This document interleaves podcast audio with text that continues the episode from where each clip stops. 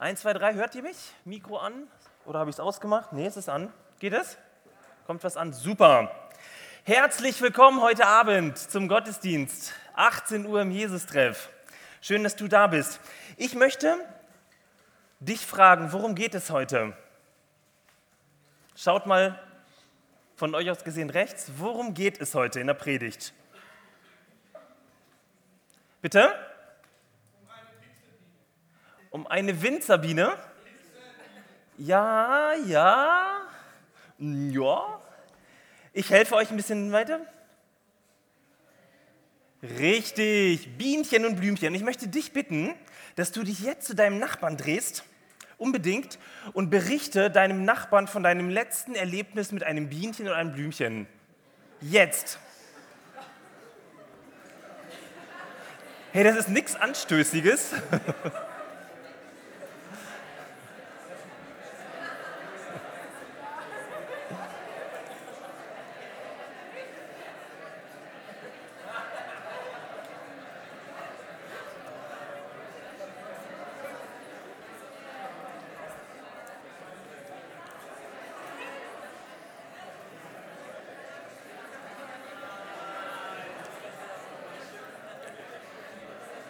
Vielen Dank.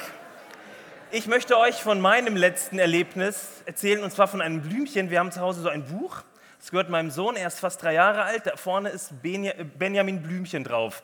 Und das habe ich gestern weggeräumt. Das war mein letztes Erlebnis. Schaut euch mal bitte folgendes Bild an. Bei diesem heißen Bild denken wir doch gleich, eine Biene auf Sexsuche, oder? Ist dir auch dieser Gedanke nicht sofort in den Kopf geschossen? Eine Art Feldsextourismus. Schau mal genau hin. Ganz ehrlich, das stimmt nicht. Also ich weiß nicht, ob du das je geglaubt hast, aber solltest du es geglaubt haben, heute Abend erfährst du, es stimmt nicht. Diese Biene will eigentlich nur Pollen und Nektar. Diese Biene denkt noch nicht mal an Sex. Sie ist bei ihrer Arbeit. Lass uns mal reinzoomen, wie man das auf dem Handy macht. Wir zoomen mal in das Bild rein. Ich zeige euch mal was. Seht ihr das? Genau das meine ich. Diese schicke, schicke gelbe Handtasche da ist ein Pollenkörbchen. Hallo, randvoll mit Pollen. Wir denken 200 Intimkontakte mit Blüten und circa 10 bis 20 Mal am Tag auf Pollensexsuche. Stimmt aber nicht. Das mit den Bienchen und Blümchen ist zwar im Leben, wenn wir so über das Thema Liebe oder Sexualität reden, zwar simpel, stimmt aber nicht. Wir haben das nur gelernt. Warum? Weil es einfach ist. Lässt sich ja in so einer lustigen Geschichte sagen.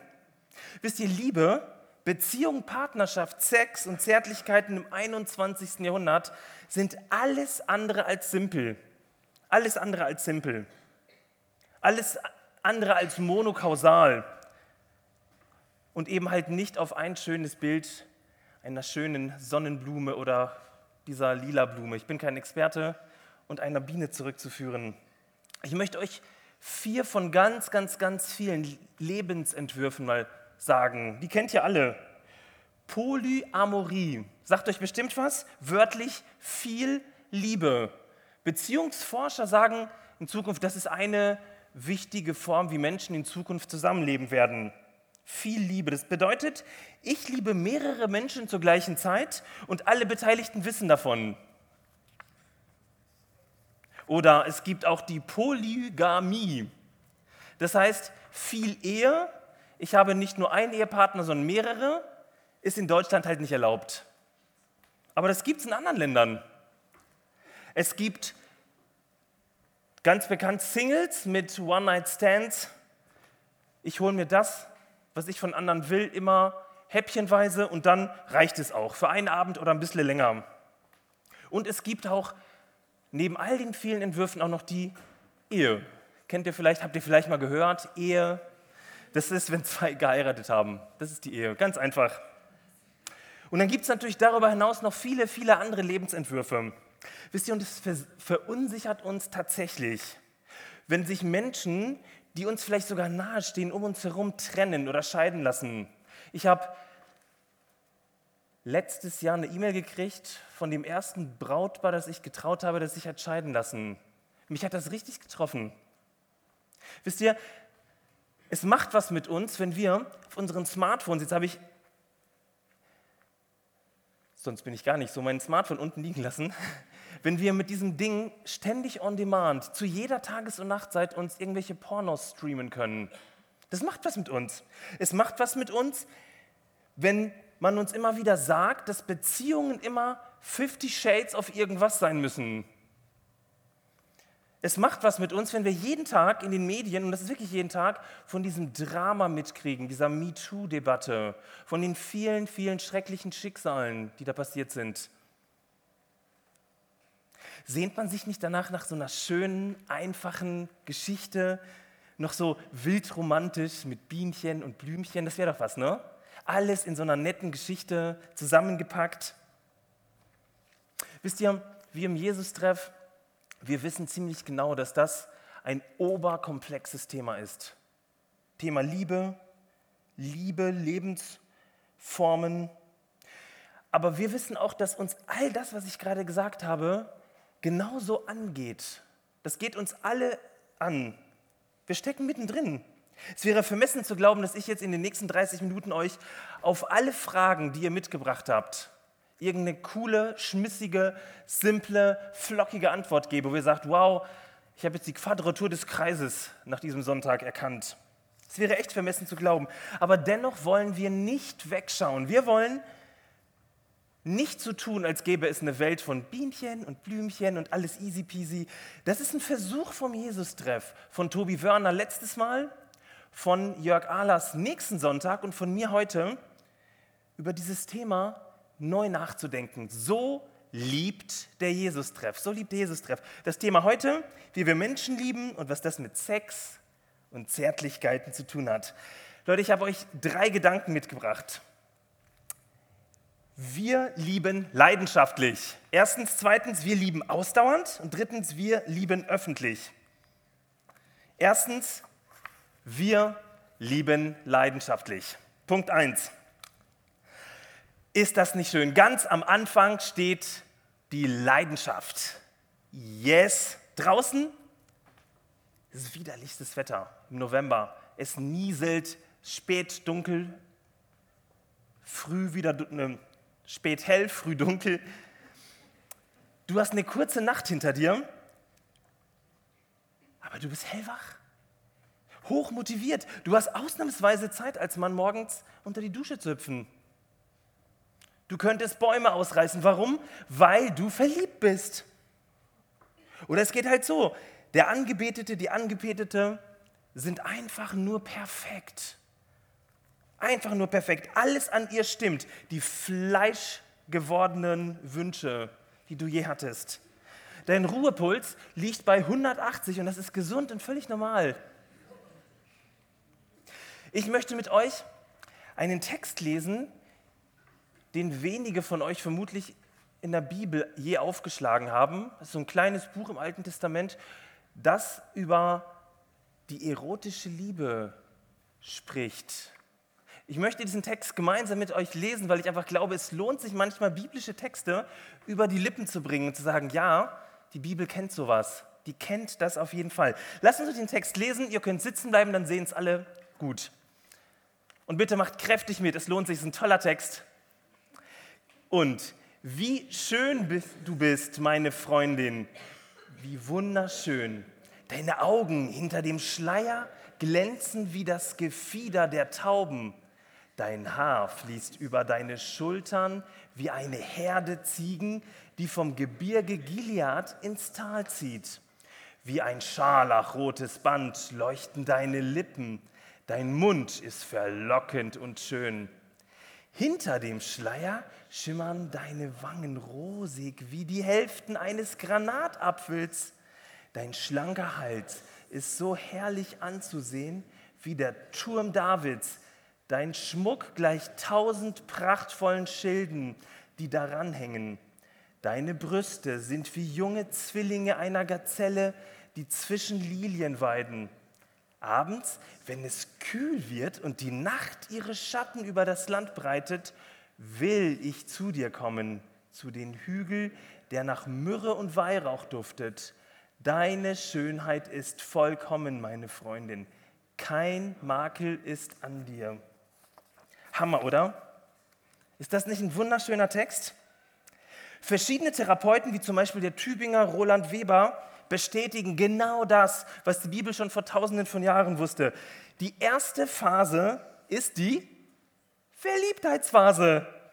Die Zeit der rosaroten Brillen, der Schmetterlinge im Bauch und dieser andauernden Glücksgefühle. Wisst ihr, als ich meine Frau Brigitta kennengelernt habe, begann eigentlich alles im Urlaub. Sardinien, endlose Strände. Wir haben nicht nacheinander gesucht, wir hatten beide so Beziehungsfrust, aber uns irgendwie gefunden.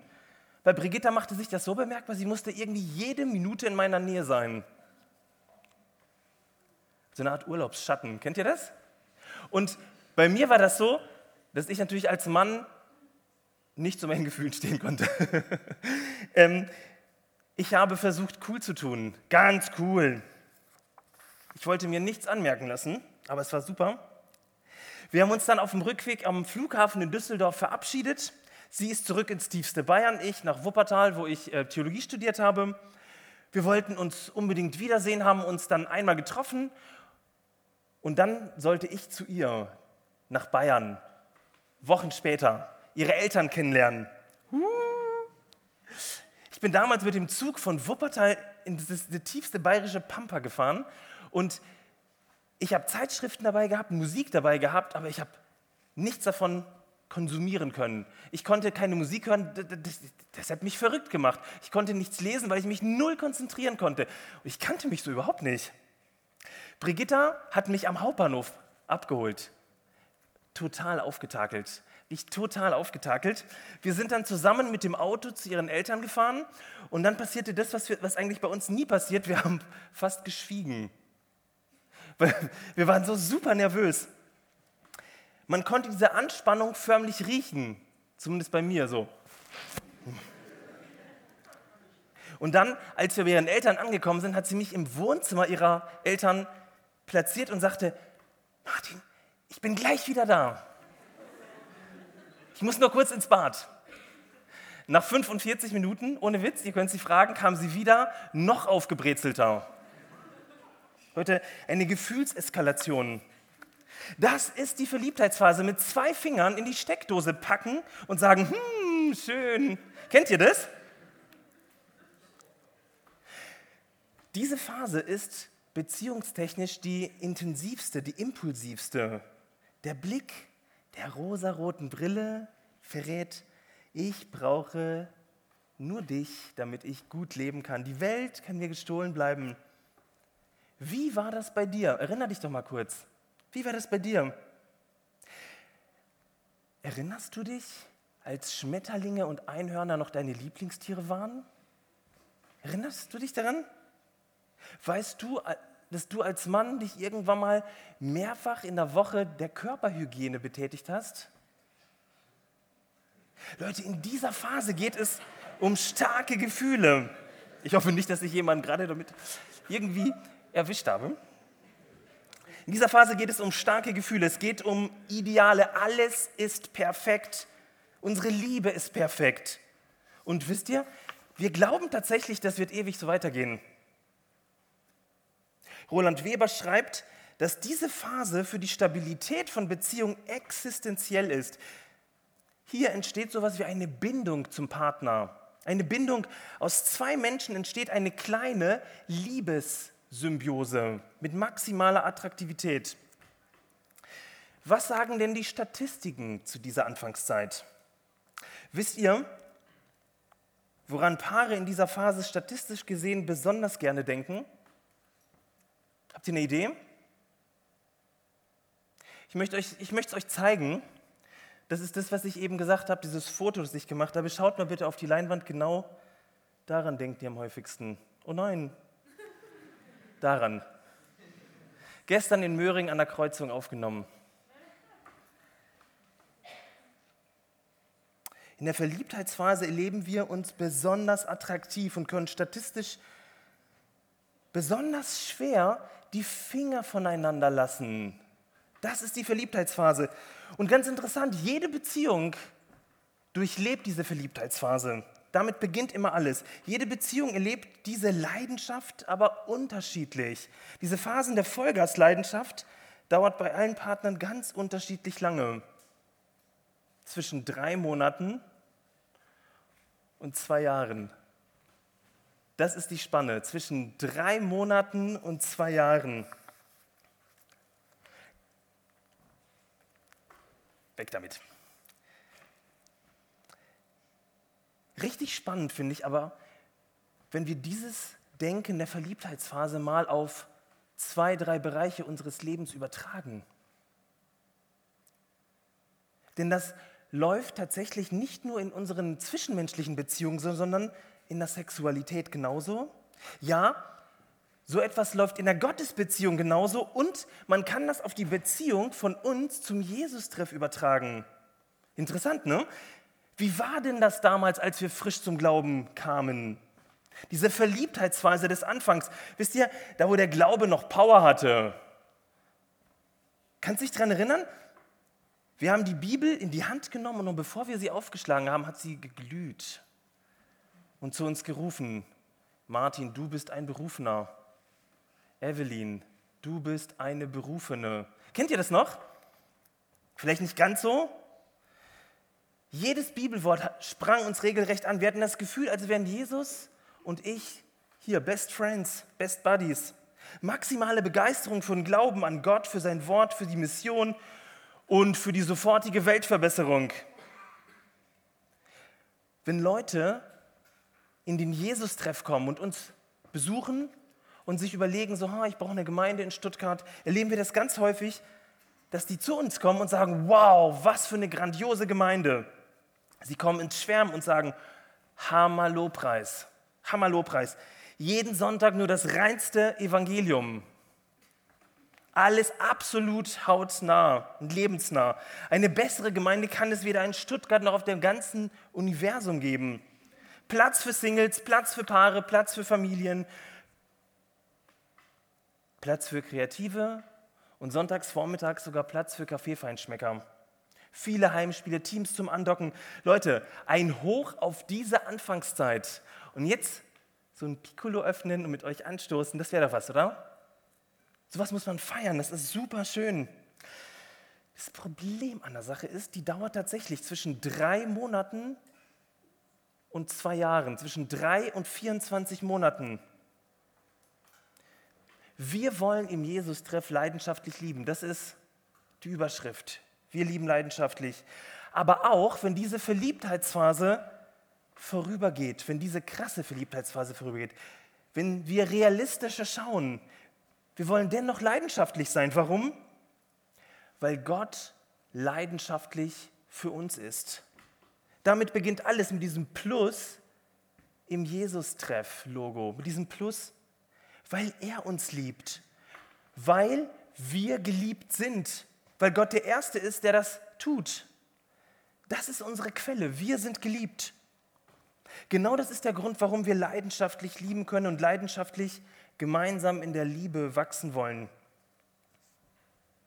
Wir lieben leidenschaftlich, aber nicht nur leidenschaftlich, sondern zweitens ausdauernd. Wir lieben ausdauernd. Wisst ihr, wie der Duden das Wort Dauer definiert? Hat jemand zufällig seinen gelben Duden dabei? Als Straßenbahn Leselektüre? Niemand? Verstehe ich gar nicht. So, Dauer heißt eine Zeitspanne von bestimmter Länge, ein Zeitraum. Und das zweite finde ich hochspannend. Duden beschreibt eine Dauer als das Andauern, das Fortbestehen, eine unbegrenzte Zeit. Eine unbegrenzte Zeit. Wisst ihr, genau an dieser Stelle braucht es Verlässlichkeit, Treue, Durchhaltevermögen, denn nach der locker flockigen Verliebtheitsphase stellen wir fest, dass es neben der Euphorie auch die Realität gibt. Also neben der Euphorie auch die Realität. Irgendwie haben wir sie nicht mehr im Blick gehabt, kann das sein? In der krassen Verliebtheitsphase waren wir alle hoch motiviert und diese nimmt dann langsam ab und zwar wirklich bei allen. Das ist in allen Beziehungen so. Und dann nehmen wir den Partner unter die Lupe. Und wisst ihr, was passiert, wenn man Dinge unter die Lupe nimmt? Normal große Dinge werden riesig und klitzekleine Dinge werden groß. Das passiert, wenn man Dinge unter die Lupe nimmt.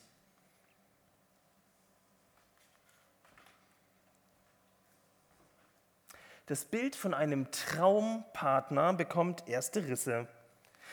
Ein wundervolles Spielchen für morgen früh, wenn du deinen Partner mal herausfordern willst, heißt, ich sehe was, was du nicht siehst, und das ist deine schlechte Angewohnheit. Punkt, Punkt, Punkt. Willst du das mal ausprobieren?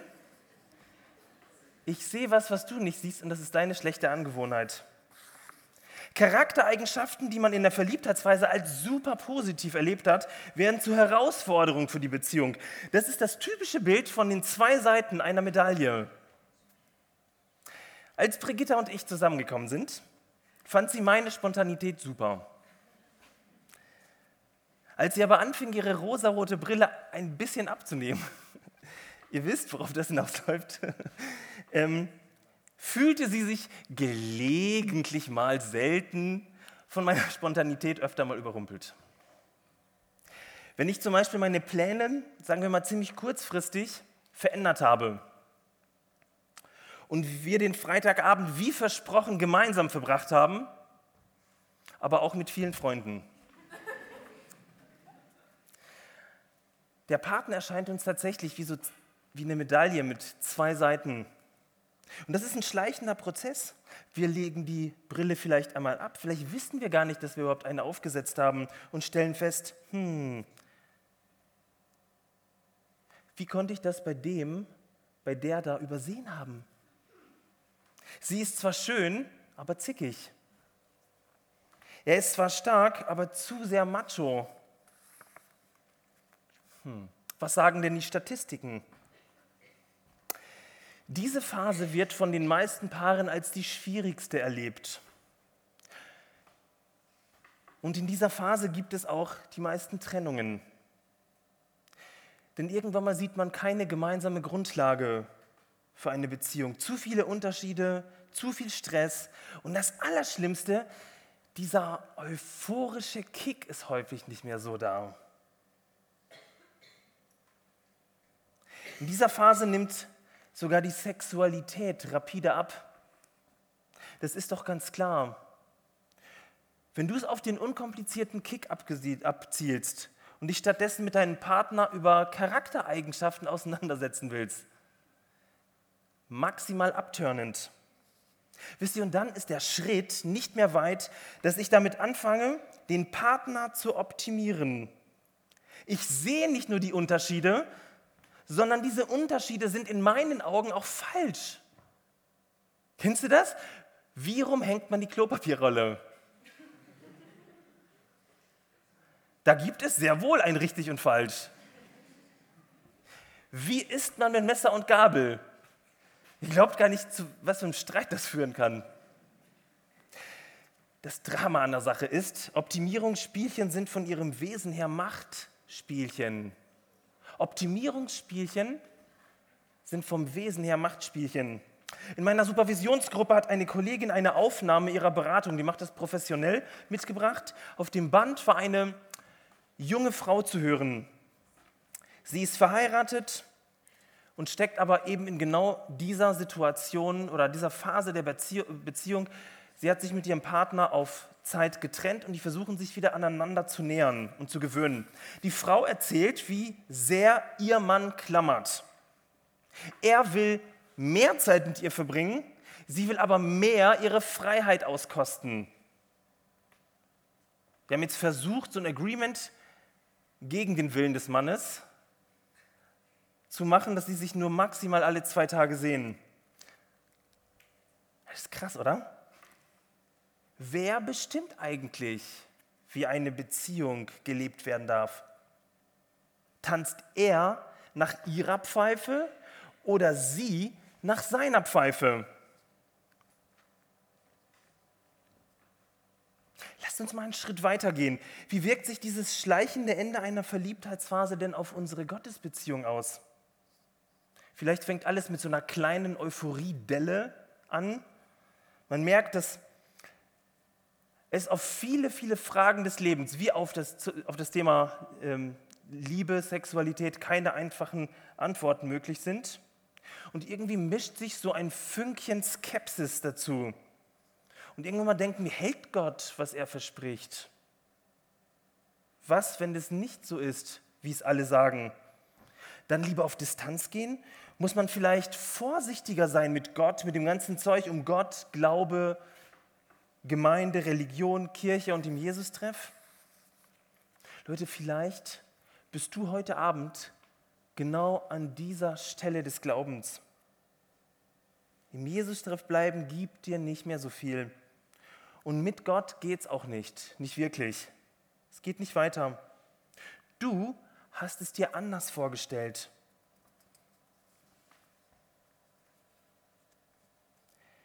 Ich habe eine gute Nachricht für dich, eine richtig gute Nachricht.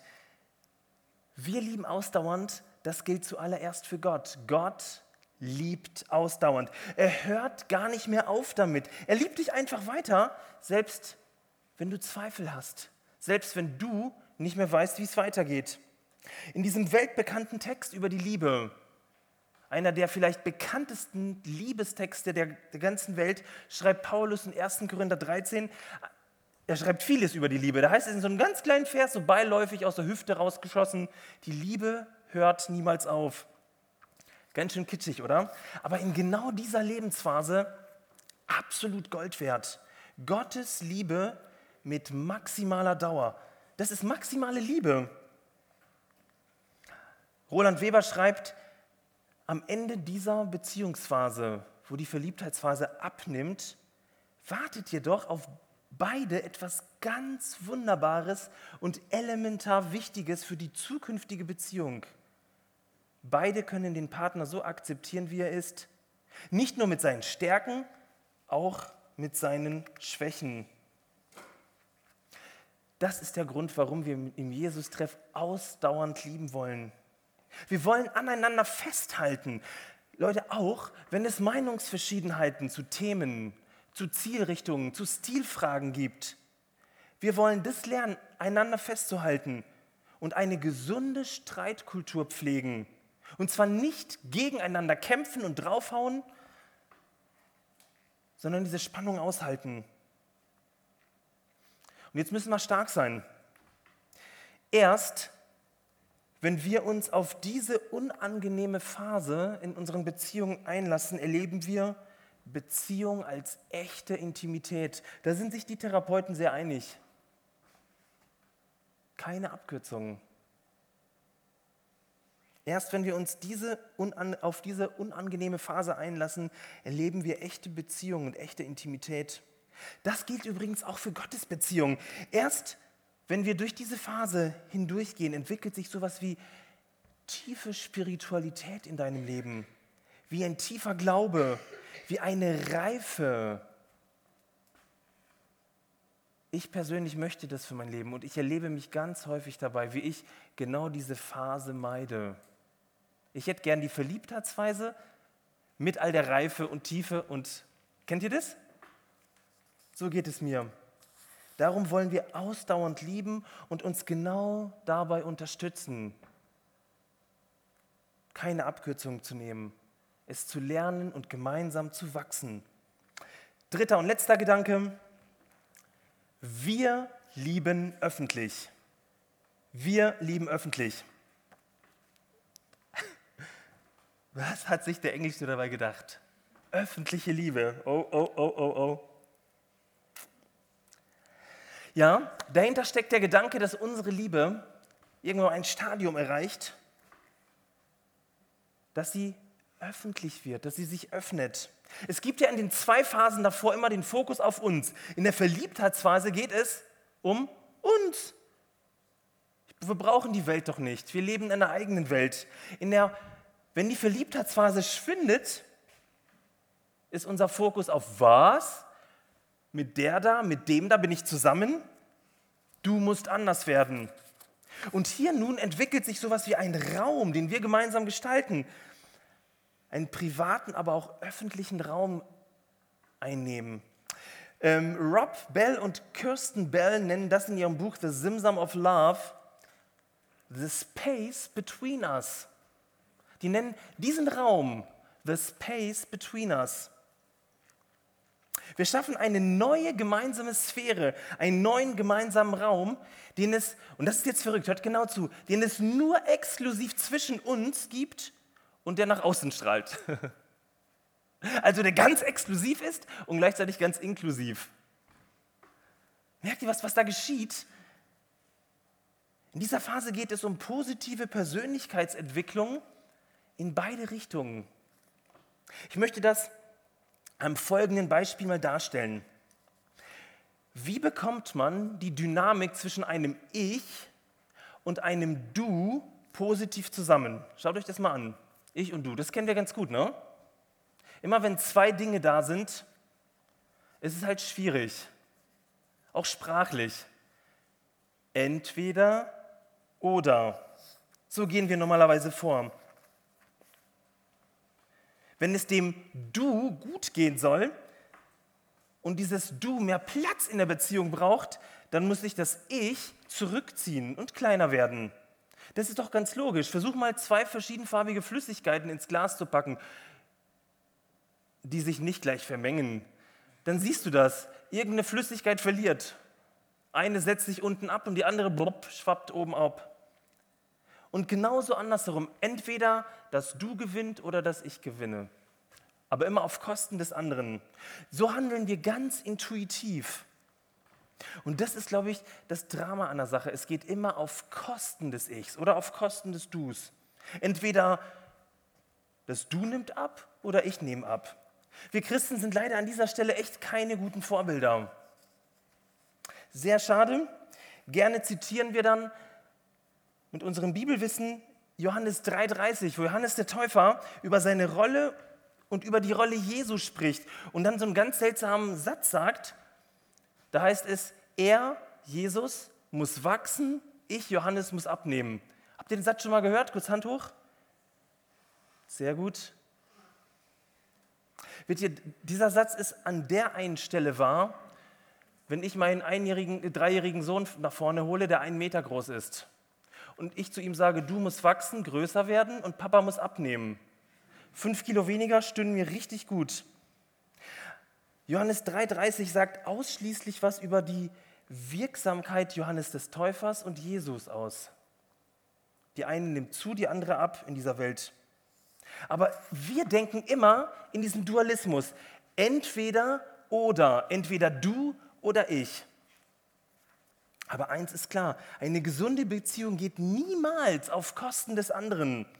Weder in der Partnerschaft, noch in der Sexualität, noch in der Gottesbeziehung, noch hier mit uns im Jesus-Treff. Wisst ihr, das ist doch genau das Grundübel dieser Me-Too, des, des Dramas. Da geht es doch um Macht, die größtenteils Männer gegenüber Frauen ausspielen. Ein Ich auf Kosten des Du, ich will was und nehme es mir von dir. Ihr glaubt gar nicht, wie oft Sex genau so funktioniert. Immer auf Kosten von jemandem. Bin so froh, dass es auch anders geht. Ganz anders. Wir benutzen dieses Wort jeden Tag in unserer Sprache vermutlich. So bekannt ist es. Ein Wort, wo das Ich und das Du maximalen Raum haben. Wisst ihr, welches ich meine? Und kleiner Tipp ist nicht der VfB und auch nicht Jesus. Ich zeige es euch mal. Grübelt nicht so lange. Das Wir. Wisst ihr, in diesem Wort wir, und das ist phänomenal, denkt da mal drüber nach, ist Raum für maximales Ich und maximales Du. Das Wir gibt es sogar, wenn ich allein sein will und Freiräume brauche. Das Wir existiert, wenn alles glatt läuft oder auch wenn die Kacke am Dampfen ist. Das, dieses Wir ist genau das, was dieses Pärchen Rob und Kirsten Bell beschreiben, the space between us, der Raum, die Sphäre zwischen uns. Ein Raum der Gemeinsamkeiten, der gemeinsamen Erlebnisse, der individuellen Bedürfnisse, der Begabung, aber auch vielleicht ein Raum mit völlig unterschiedlichen Lebenszielen. Ich räume dir Raum ein und du musst nicht so werden wie ich. Das ist so verrückt, wenn man darüber nachdenkt. Wisst ihr, wo man hinkommt?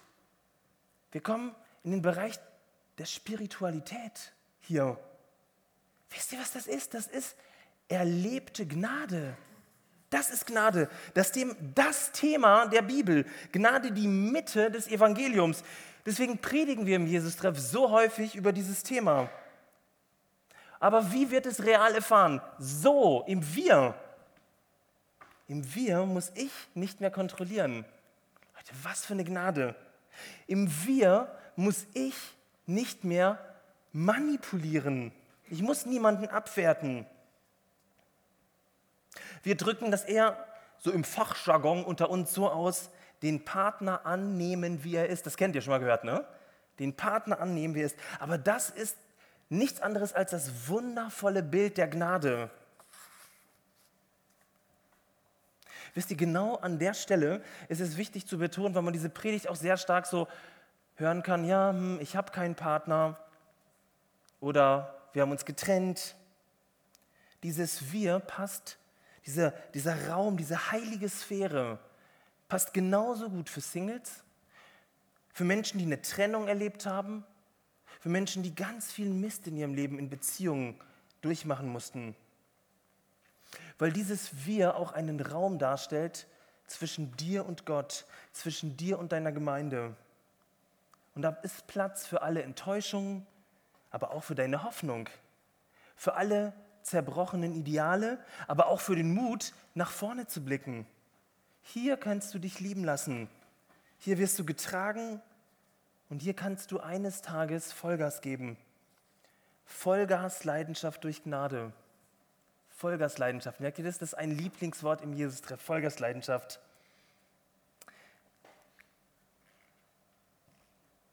Ein letzter Gedanke noch. Ich bin in der Vorbereitung an eben diesem letzten Punkt mit dem Wir stehen geblieben, hängen geblieben.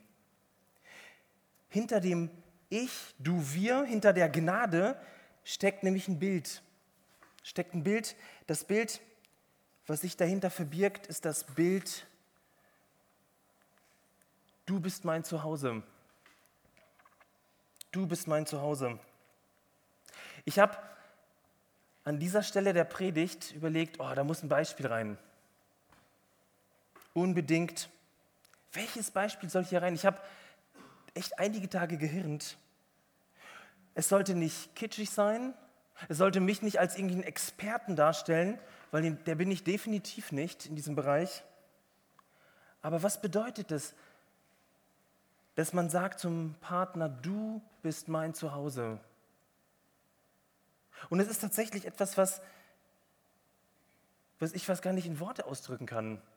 Es wäre vermessen zu sagen, ja, meine Beziehung läuft so gut. Und gleichzeitig erlebe ich das ganz krass, dass in diesem Alltag, den wir haben, mit zwei Berufstätigen und einem Kleinkind, das erst seit kurzem im Kindergarten ist, genau das meinem Leben so viel Stabilität, so viel Hoffnung, so viel Freude gibt. Denn wenn ich zurückschaue, haben wir so viel durchgemacht mit Brigitta. Ich kann mich noch zum Beispiel daran erinnern, als 2009 ihr Dad gestorben ist und sie quasi am Krankenbett oder am, am Krankenhausbett ihres Vaters saß und nachts um halb zwei anrief. Und als das Telefon klingelte, wusste ich, wisst ihr, wer sowas mitmacht, wir haben mehrere Beerdigungen durchgemacht, viele Träume sind einfach geplatzt. Wir haben mal sehr viel Cooles erlebt und sehr viel Alltag. Aber es ist etwas Unfassbares, einen Menschen zu haben, vor dem man sich nicht verstellen muss. Vor dem ich meinen Antreiber, Menschen gefallen zu wollen, nicht immer wieder ausspielen muss, weil sie mich kennt und trotzdem liebt. Ist das nicht unfassbar? Du ist mein Zuhause. Geh mal kurz in dich. Wo erlebst du genau das? Wo erlebst du ein Zuhause? Vielleicht in deiner Familie, vielleicht im Jesus-Treff, vielleicht tatsächlich in der Partnerschaft.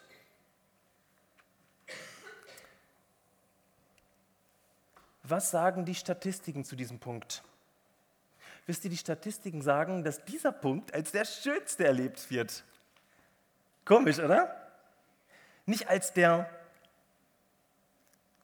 gefühlsmäßig intensivste, aber der schönste Punkt.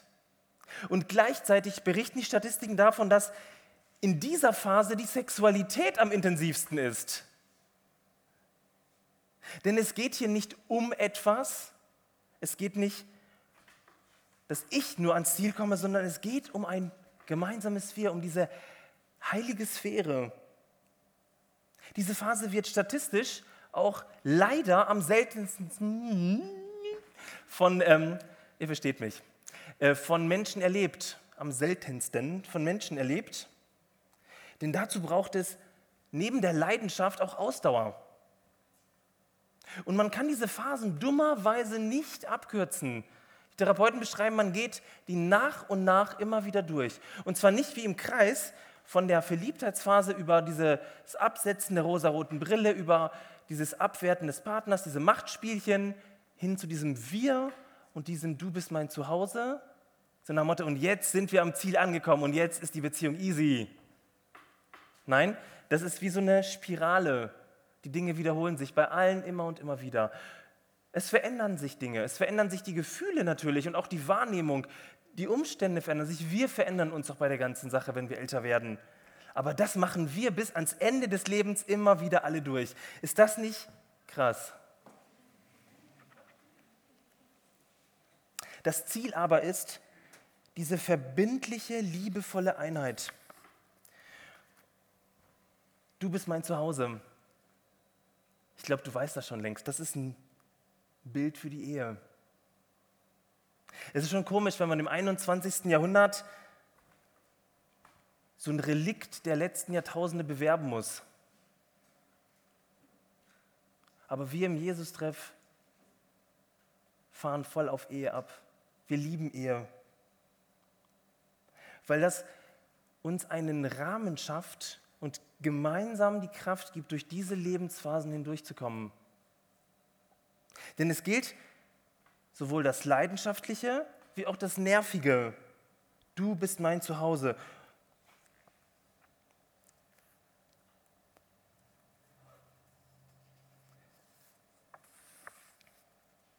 Ich möchte euch ganz am Ende der Predigt nochmal den Blick darauf lenken. So mehrdimensional ist diese Liebe. So liebt der Jesus-Treff. Er liebt leidenschaftlich, er liebt ausdauernd und er liebt öffentlich, weil dieser Raum, den wir da haben, Strahlkraft hat. Und zwar zwischen uns, zwischen anderen Menschen, zu Gott, zum Jesus-Treff und sogar in die ganze Welt hinein. Und das ist nämlich die Brücke zu der Predigt von Jörg nächste Woche. Da geht es um diese Liebe zur Welt. Krass, oder? Ich würde gern zum Schluss noch beten. Ich möchte euch einladen, aufzustehen.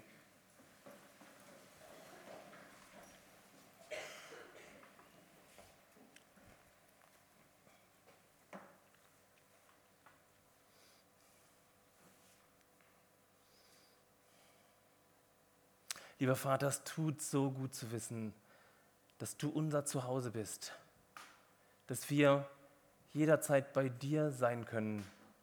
Du bist wie so eine feste Burg, du bist wie ein Vater, der mit offenen Armen auf uns wartet, jemand, der sein Haus und sein alles, was du hast, mit uns teilst. Und gleichzeitig sind wir der Tempel deines Geistes. Was für eine Innigkeit, was für ein heiliger Raum. Danke, dass du uns genauso gemacht hast. Als Wesen, die heilige Räume betreten können. Und ich möchte dich einladen, lieber Vater, dass wir genau das erleben im Jesus-Treff. Heilige Räume in Gesprächen, in der Gottesbeziehung zu dir und in unseren Liebesbeziehungen und in der Sexualität auch. Denn all das ist deins, das hast du uns geschenkt. Du bist so ein unfassbar guter Gott und ich bitte dich um den Segen für alle Leute, die heute da sind. Fülle uns mit dieser Perspektive Gnade, von diesem Wir, von diesem Zuhause. Amen.